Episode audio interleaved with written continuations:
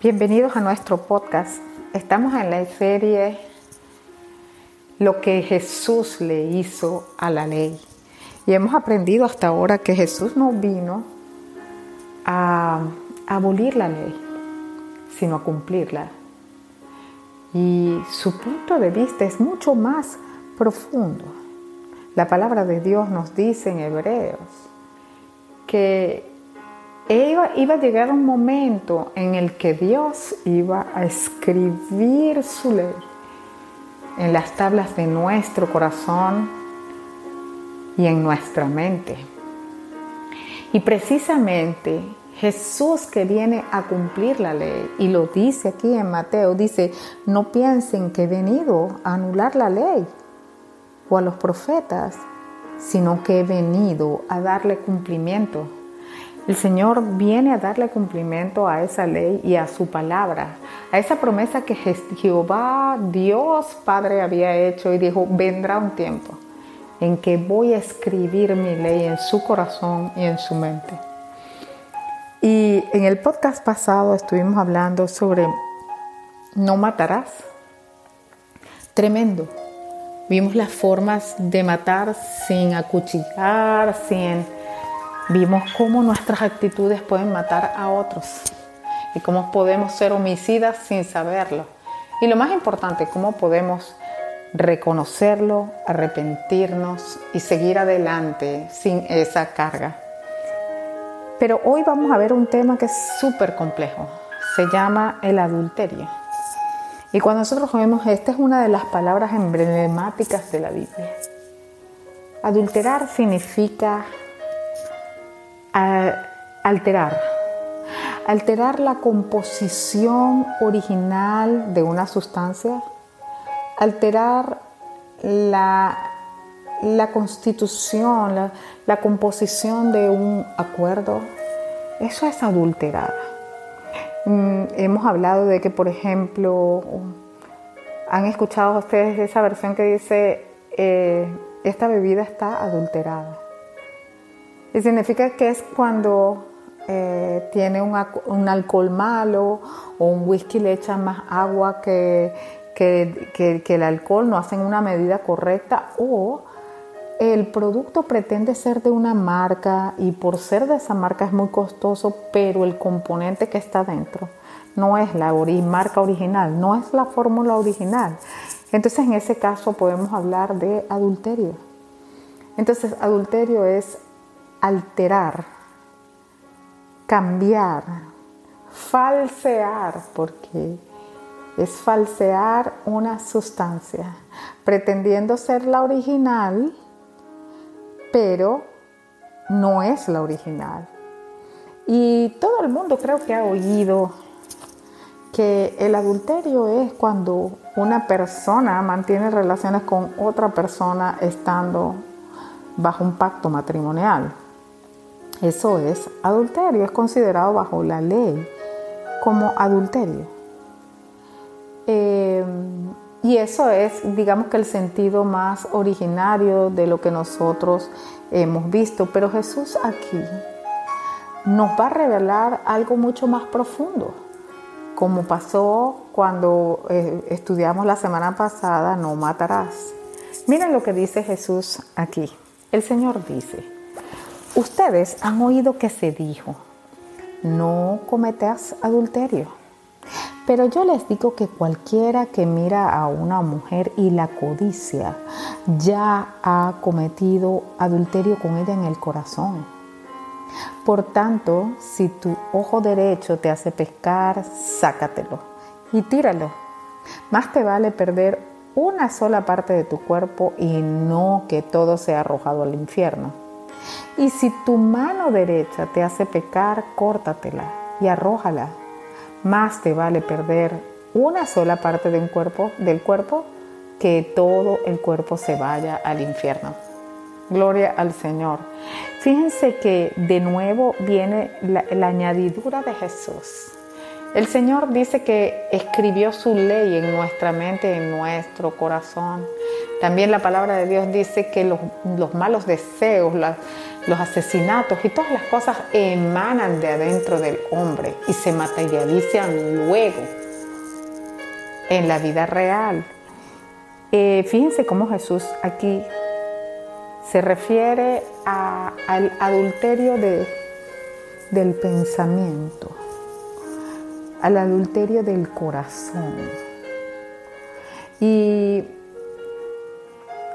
muchos de nosotros en algún momento en la vida han pensado que las películas pornográficas o ver algún tipo de película de tipo sensual o algo de eso son cosas inconvenientes, pero, pero no necesariamente adulterio. El adulterio que el Señor se refiere, se refiere al adulterio de la mente. Las personas que están en pornografía viven en adulterio. Si están casados, viven en adulterio. Si no están casados, viven en fornicación. O mejor dicho, el Señor a eso le llama, digamos que sexo ilícito, las personas que, practican y que acostumbran ver pornografía, sus órganos y su mente es alterada, adulterada. De manera de que es como una experiencia sexual, pero realmente no es una verdad, no es el plan ni el diseño del creador. De modo que parece que fuese pero no es el diseño de Dios. Porque una persona está simplemente siendo objeto copartícipe de cosas, de personas que ni siquiera conoce. Y de escenas y de escenarios, si eso es algo feo, orgías, está participando de eso. Y probablemente cierra su computadora o sale de su película y piensa, lo estoy haciendo muy bien, yo nunca le he faltado a mi esposa o a mi esposo.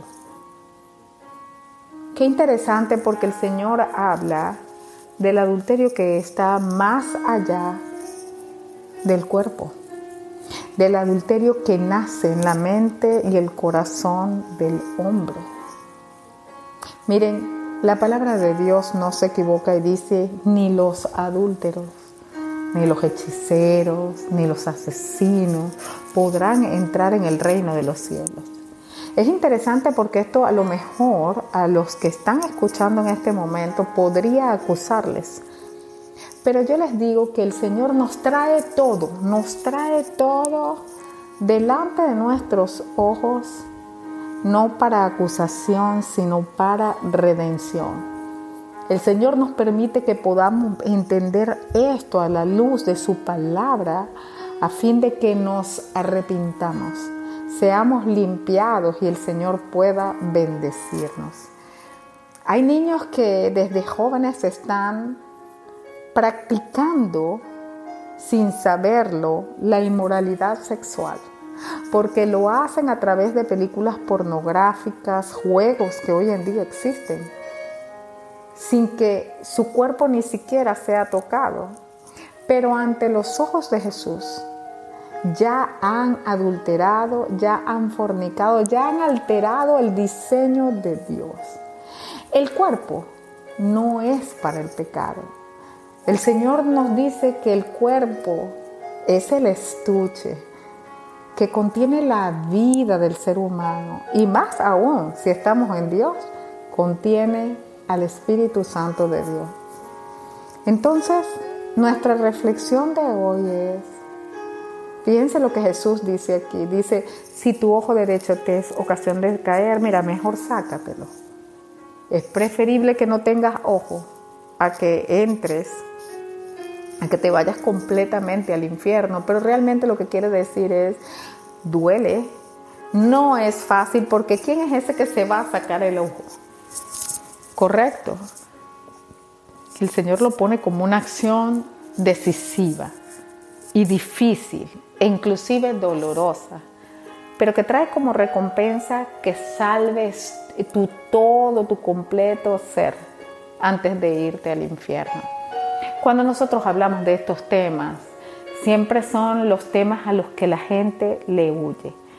Pero a mí me encanta hablar de estos temas y enfrentarlos, porque el mal no quiere que hablemos de estos temas, quiere que le huyamos. Quieren que en vez de enfrentarlo y hablarlo con el Padre, a fin de que Él nos perdone, nos limpie y nos bendiga, quiere que salgamos huyendo para que nunca lleguemos al arrepentimiento y para que nunca podamos ser limpios y mucho menos ser bendecidos. Tenemos que ser valientes, enfrentarnos al Señor hoy, que no es para juicio, sino para perdón, para redención y rectificación.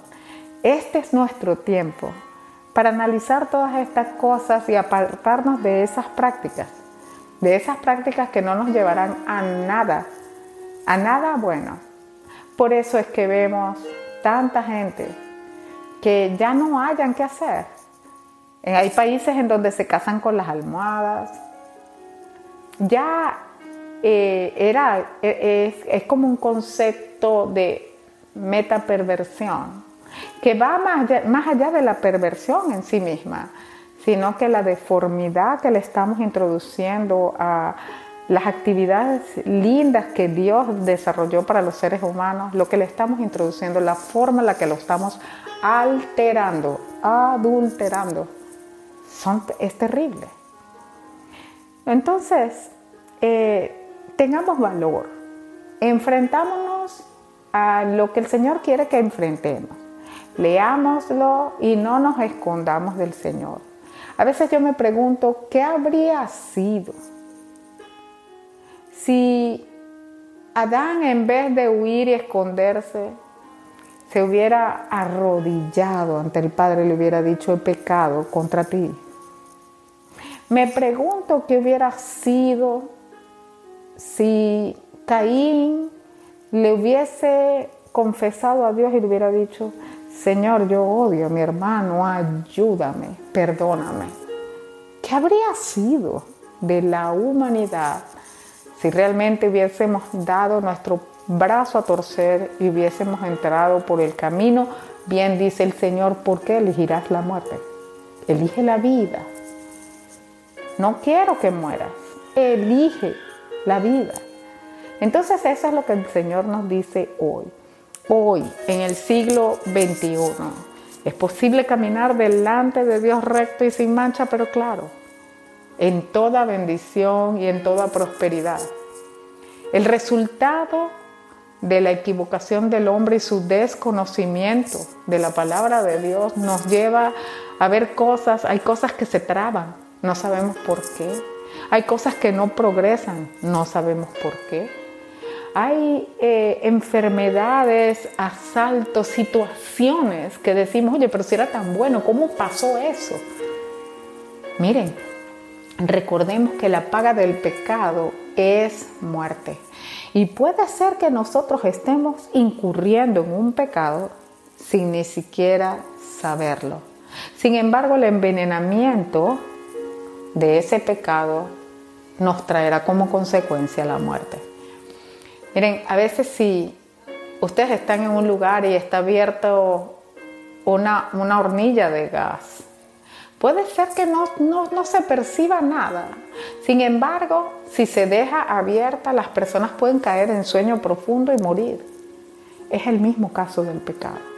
Hoy queremos enfrentarnos a la palabra adulterio y reconocer delante de Dios que podemos haber alterado su diseño. Bien sea porque hago juegos con otra intención, con otras personas que no son mi esposa o que no son mi esposo, tengo esa intencionalidad. He pensado todas las cosas malas en mi cabeza. Si ese soy yo o si ese eres tú, tenemos que reconocerlo y decirle, Señor, no, no voy a darle esta entrada. En mi cabeza yo quiero salir de esto. No quiero adulterar tu diseño. No quiero adulterar mi relación contigo, Señor. Esta parte es importante porque la iglesia de Dios tiene que esforzarse por estar limpia y aprender, caminar cerca de Dios. Y el Señor dice, mira, no estés adulterando. Porque a veces, si el diseño de Dios es su palabra, la oración, entenderlo a Él, buscar su rostro, a veces lo contaminamos y adulteramos. Su palabra con libros, que no conocemos ni siquiera quién los escribió, con prácticas de meditación y otro tipo de cosas eh, que tampoco sabemos que no, no están a la luz de la Biblia. En ese caso, yo estoy adulterando mi relación con Dios, contaminándola, alterando la sustancia original. Hoy tenemos que reconocer lo que hemos hecho y pedirle perdón a Dios. Señor, mira, yo no sabía que esto era adulterio. Una vez un amiguito me dijo, bueno, pero mi papá me dijo que todo el mundo ve películas pornográficas, que eso es normal en los varones, que para qué le tengo que decir a mi mamá. Si eso es muy normal, todos los varones hacen eso, todo el mundo lo hace. Hay amigas mías del colegio que se sacan videos, todo el mundo lo hace. Sepamos algo y sepamos esto que el que practica tales cosas delante de Jesús, en su corazón está cometiendo inmoralidad sexual, en su mente ya ha adulterado. Por eso, si ese eres tú, yo te invito hoy a que le abras tu corazón a Jesús, para que Él te muestre su diseño perfecto, su voluntad que es siempre buena, agradable y perfecta. Es posible en el siglo XXI y en la era de la tecnología glorificar a Dios con todo nuestro ser y con todo lo que hacemos. Es posible jugar, diseñar, tener arquitectura, manejar la tecnología, chatear y darle gloria a Dios. Porque esto no es excluyente, viene del deseo de tu corazón, de lo que haces con la tecnología y de cómo esa tecnología te impacta. Si ese eres tú, abre tu corazón a Jesús. Y yo especialmente le hablo a la gente joven, a la gente de este tiempo que piensa y que no sabe que puede vivir una vida de libertad y de, de plenitud en Cristo. Si tú has jugado con pornografía, con juegos equivocados, si tú has estado todo el tiempo codiciando de una manera equivocada a alguien que no está casado contigo, si hay maldad en ti cuando nadie te ve, hoy es el día en el que debes ser valiente y levantarte delante de Dios y confesarlo.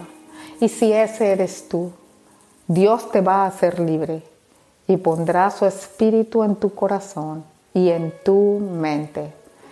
Tú puedes hacer esta oración conmigo. Señor Jesús, yo reconozco que he pecado y no me voy a esconder.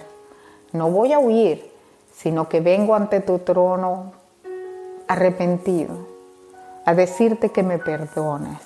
Perdóname por mis malos pensamientos, mis malas prácticas, Perdona, Señor, todo lo que yo he hecho con la tecnología que pusiste en mi mano. Te pido que entres en mi corazón a ordenar y a apartar la oscuridad de mí, a llenarlo todo de luz. Yo te acepto como mi Señor y como mi Salvador. Ayúdame a levantarme, a vencer y a ser perfecto delante de ti hasta que tú vengas por mí. Amén. Si tú has hecho esa oración, quiero invitar al Espíritu Santo de Dios a que te guíe a toda verdad. Y clamo al Señor en esta hora para que su poder caiga sobre ti, liberándote, guiándote y ayudándote a sobreponerte a todo eso. Hoy puedes decir sin temor que el Señor tiene la autoridad para eliminar de ti la pornografía y cualquier otra cosa que puede impedir el fluir de su amor hacia ti. En el nombre de Jesús. Amén. Hasta la próxima.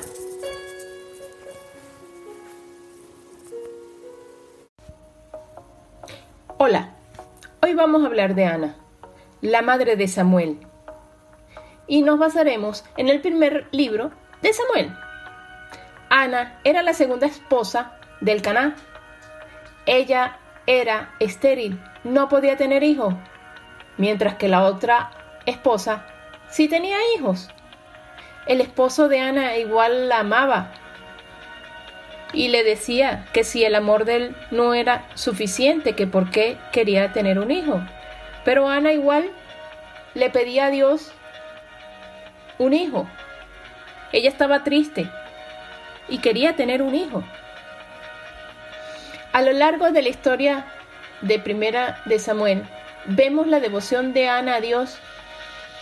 Ana no perdió la esperanza en su angustia a pesar de que el tiempo pasaba, mantuvo su fe. Es un ejemplo que no debemos perder la esperanza de las peticiones que realizamos a Dios. Otra enseñanza de la historia la vemos en Primera de Samuel 13, donde Eli, el sacerdote, al ver que Ana estaba orando en voz baja, pensó que estaba borracha nosotros a los ojos de los demás podemos parecer borrachos o locos a realizar nuestra petición, pero hay que seguir con la esperanza que Dios nos dará lo mejor. Ana ofreció que su hijo sería para servir a Dios durante toda su vida. Vemos que Dios respondió la petición de Ana no solamente con un hijo, sino con cinco más de los que ella pidió. Espero que la historia de Ana te haya animado a mantener una esperanza en tu corazón mientras estemos aquí en la tierra. Todos los dolores, la espera y las oraciones que no tengamos respuesta aún mantengamos nuestra fe y nuestra esperanza. Muchas gracias y hasta el próximo sábado.